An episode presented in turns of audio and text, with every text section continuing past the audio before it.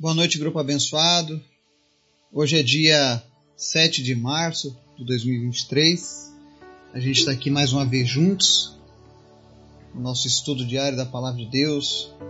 E eu creio que o Espírito Santo vai falar com você hoje, assim como ele tem falado todos os dias. Né?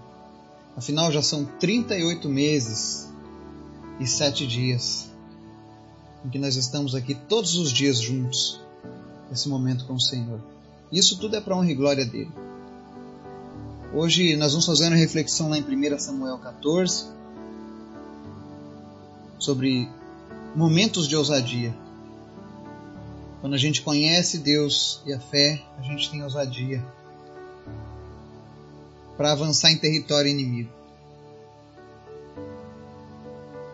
Mas antes da gente falar sobre isso, eu quero convocar você que nos ouve você que está orando todos os dias conosco, a orar daqui a pouco pela nossa reunião. Nós teremos uma reunião aqui na nossa cidade com alguns amigos, líderes. Nós estamos clamando ao Espírito Santo que venha nos trazer um direcionamento poderoso para as nossas vidas. Então, orem para que Deus verdadeiramente se manifeste no nosso meio e que nós saiamos edificados dessa reunião.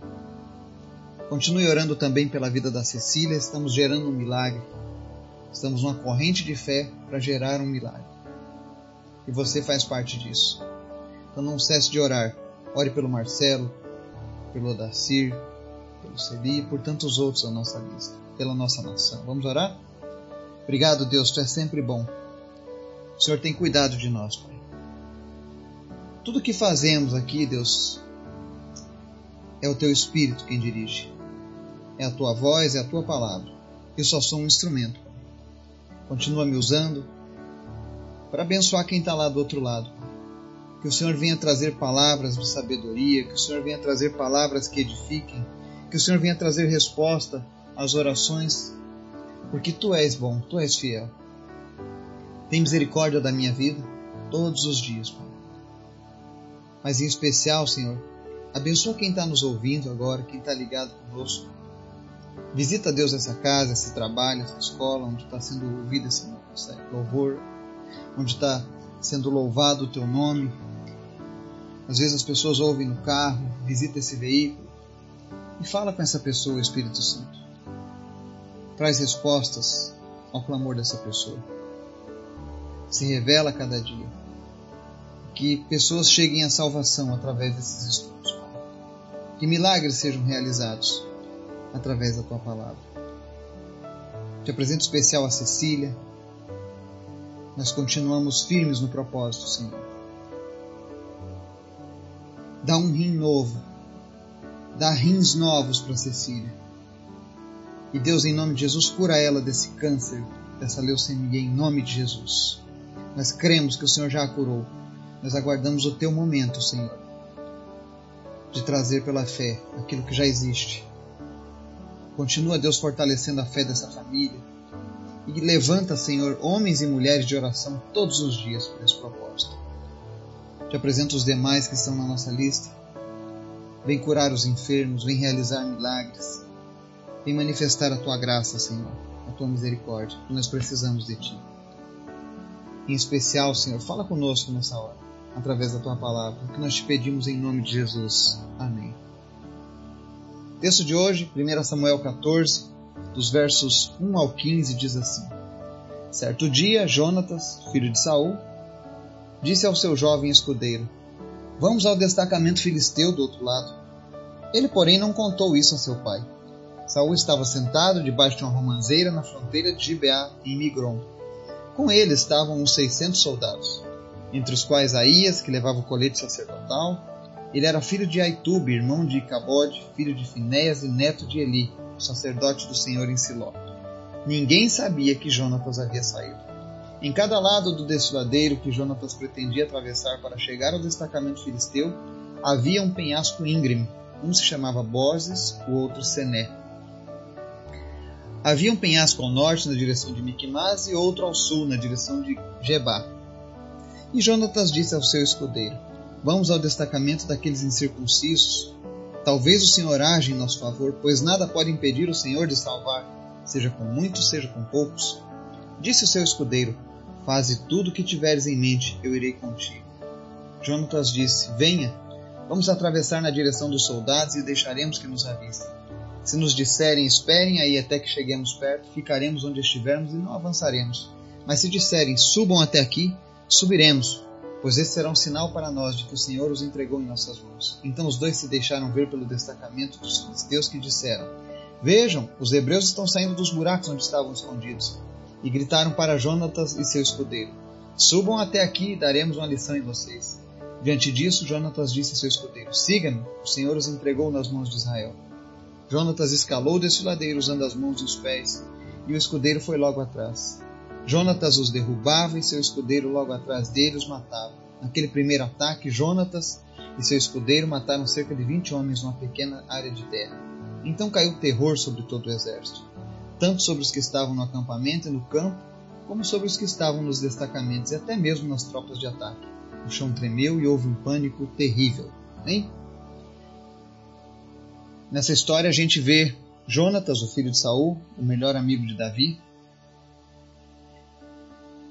um homem guerreiro, mas ele nos mostra aqui uma velha lição de que o sinal sempre está verde até que ele seja vermelho.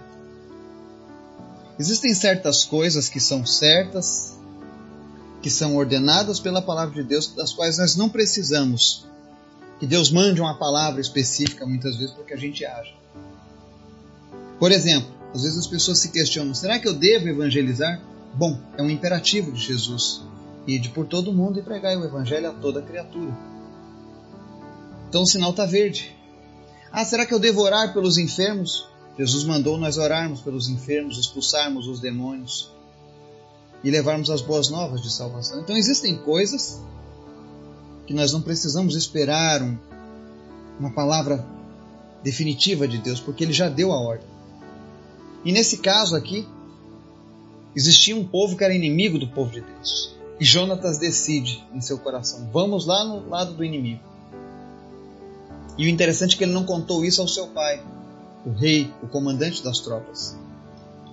Na verdade, Jonatas estava querendo ter uma experiência com Deus. Haviam ali sacerdotes, haviam ali soldados, mas ninguém a Bíblia diz no verso 3: Ninguém sabia que Jonatas saiu. E a primeira coisa que acontece quando Jonas sai para ter a sua experiência é que ele descobre que haviam muitos penhascos para se chegar até onde queria. E muitas vezes na nossa caminhada a gente vai ter penhascos íngremes. São penhascos aqui simbolizam coisas que dificultam que tentam dificultar aquele momento em que Deus fala ao nosso coração, em que o nosso espírito entende qual é a missão, e aí nós nos colocamos à disposição para fazer aquilo, mas esses, esses penhascos aparecem como um, um empecilho, como um obstáculo. E tem muitas pessoas que ficam por aí. Tem muitas pessoas que, assim como Jonatas, entendem o que Deus requer delas. Elas não precisam mais de uma palavra específica, porque elas já conhecem a verdade. E elas até se posicionam como Jonatas em fazer algo. Mas quando elas saem para fazer isso, elas olham para os penhascos e colocam nisso uma dificuldade e deixam de fazer. Se você tem vivido assim, pare de se render aos penhascos. Pare de se render aos obstáculos. Mas faça aquilo que Deus diz na sua palavra. E aí a palavra conta aqui na nossa história que esse herói Jonatas lá no verso 6, ele encontra o seu escudeiro. E ele fala para o escudeiro: Vamos aos destacamentos daqueles incircuncisos. Talvez o Senhor age em nosso favor, pois nada pode impedir o Senhor de salvar, seja com muitos, seja com poucos. Jonatas colocou a sua fé em ação. Note que Deus não disse nada aqui nesse texto. Mas ele diz: Talvez o Senhor age em nosso favor, pois nada pode impedir o Senhor de salvar. Isso é uma verdade poderosa. Nada pode impedir o Senhor de salvar. Nada pode impedir o Senhor de operar os seus sinais e suas maravilhas. Ainda que Deus não te diga nada, a nossa postura tem que ser uma postura de fé e de ação. E olha que interessante, Jonatas diz: seja com muitos ou seja com poucos, ou seja, não importa o tamanho do exército que se levanta para fazer a obra do Senhor. Deus é poderoso. Deus tem um poder e nada pode o impedir. E eu gosto muito da resposta do escudeiro. Verso 7 diz assim: Disse o seu escudeiro: Faze tudo o que tiveres em mente, e eu irei contigo.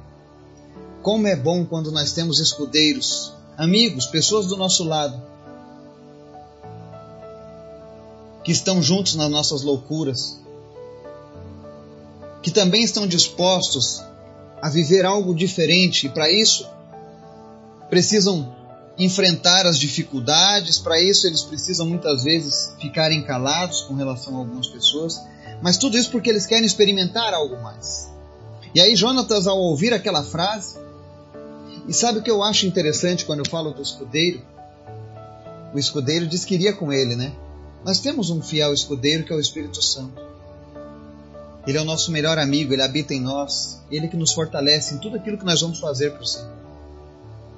E certamente, se você colocar em teu coração evangelizar, orar por curas, pregar o evangelho para as pessoas, ensinar a Bíblia, com toda certeza o escudeiro fiel, o conselheiro fiel, o Espírito Santo vai dizer: Eu irei contigo. Porque esse é o desejo de Deus. Você não precisa consultar a Deus se deve ou não falar da sua palavra. É o desejo de Deus. E aí, Jonatas, dos versos 8 ao verso 10, ele fala com o seu escudeiro: Olha, nós vamos usar uma regra.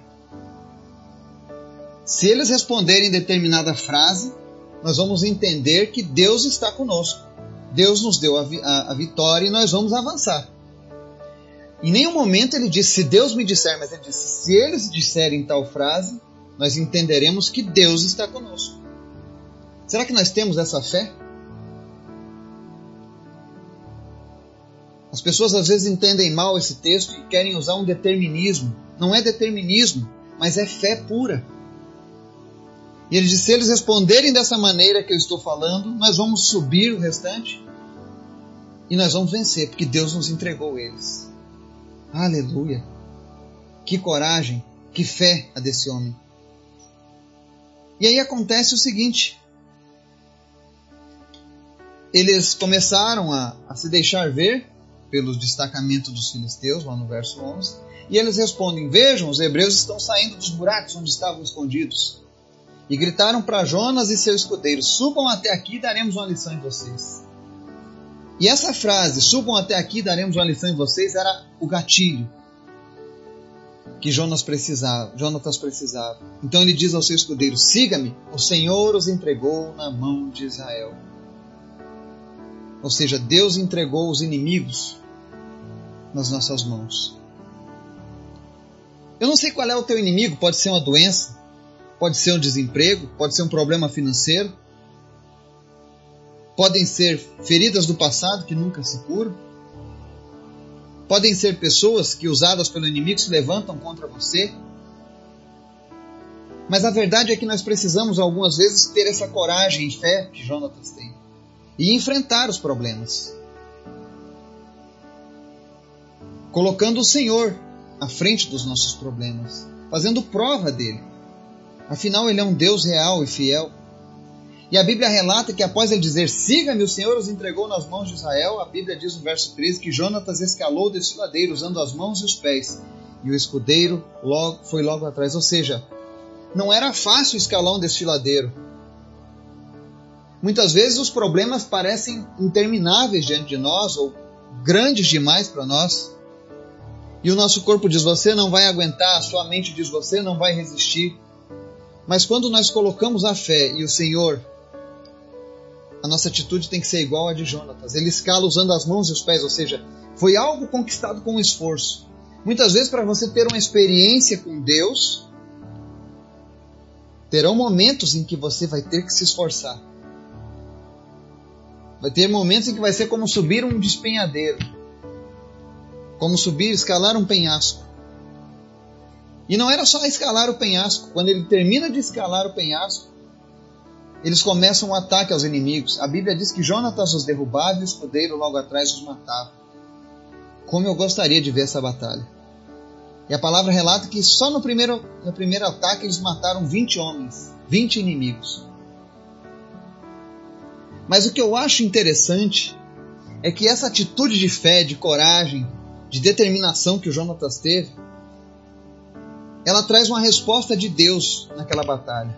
E o verso 15 diz assim: Então caiu terror sobre todo o exército, tanto sobre os que estavam no acampamento e no campo, como sobre os que estavam nos destacamentos e até mesmo nas tropas de ataque. O chão tremeu e houve um pânico terrível.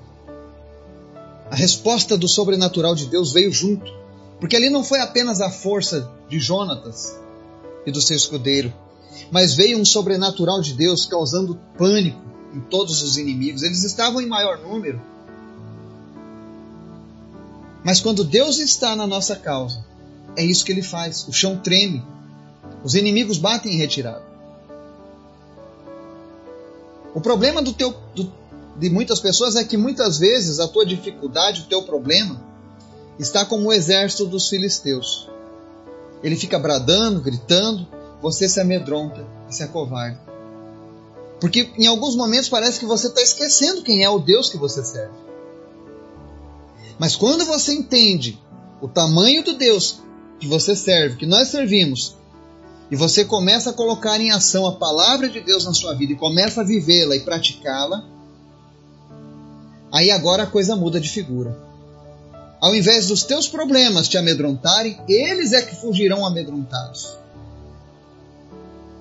Por isso, coloque Deus em sua vida, em todas as áreas de sua vida.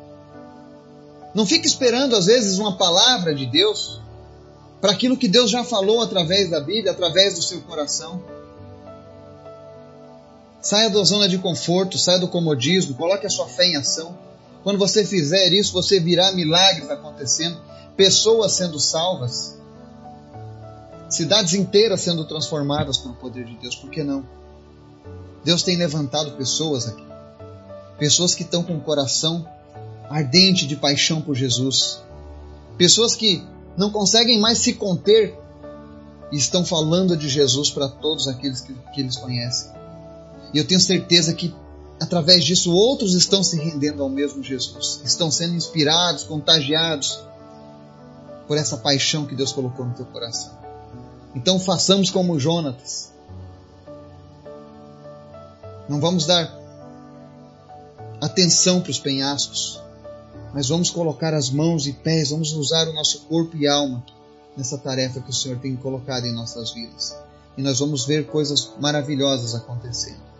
Milagres acontecerão quando você se levantar e enfrentar a escalada do destiladeiro. Quando você for em direção ao inimigo que tem te atormentado. Que o Espírito Santo de Deus nos fortaleça. Que ele nos inspire através dessa palavra. E que amanhã você coloque em ação já ou hoje mesmo, quando estiver ouvindo essa mensagem, você comece a colocar em ação projetos que estavam parados, sonhos que haviam morrido.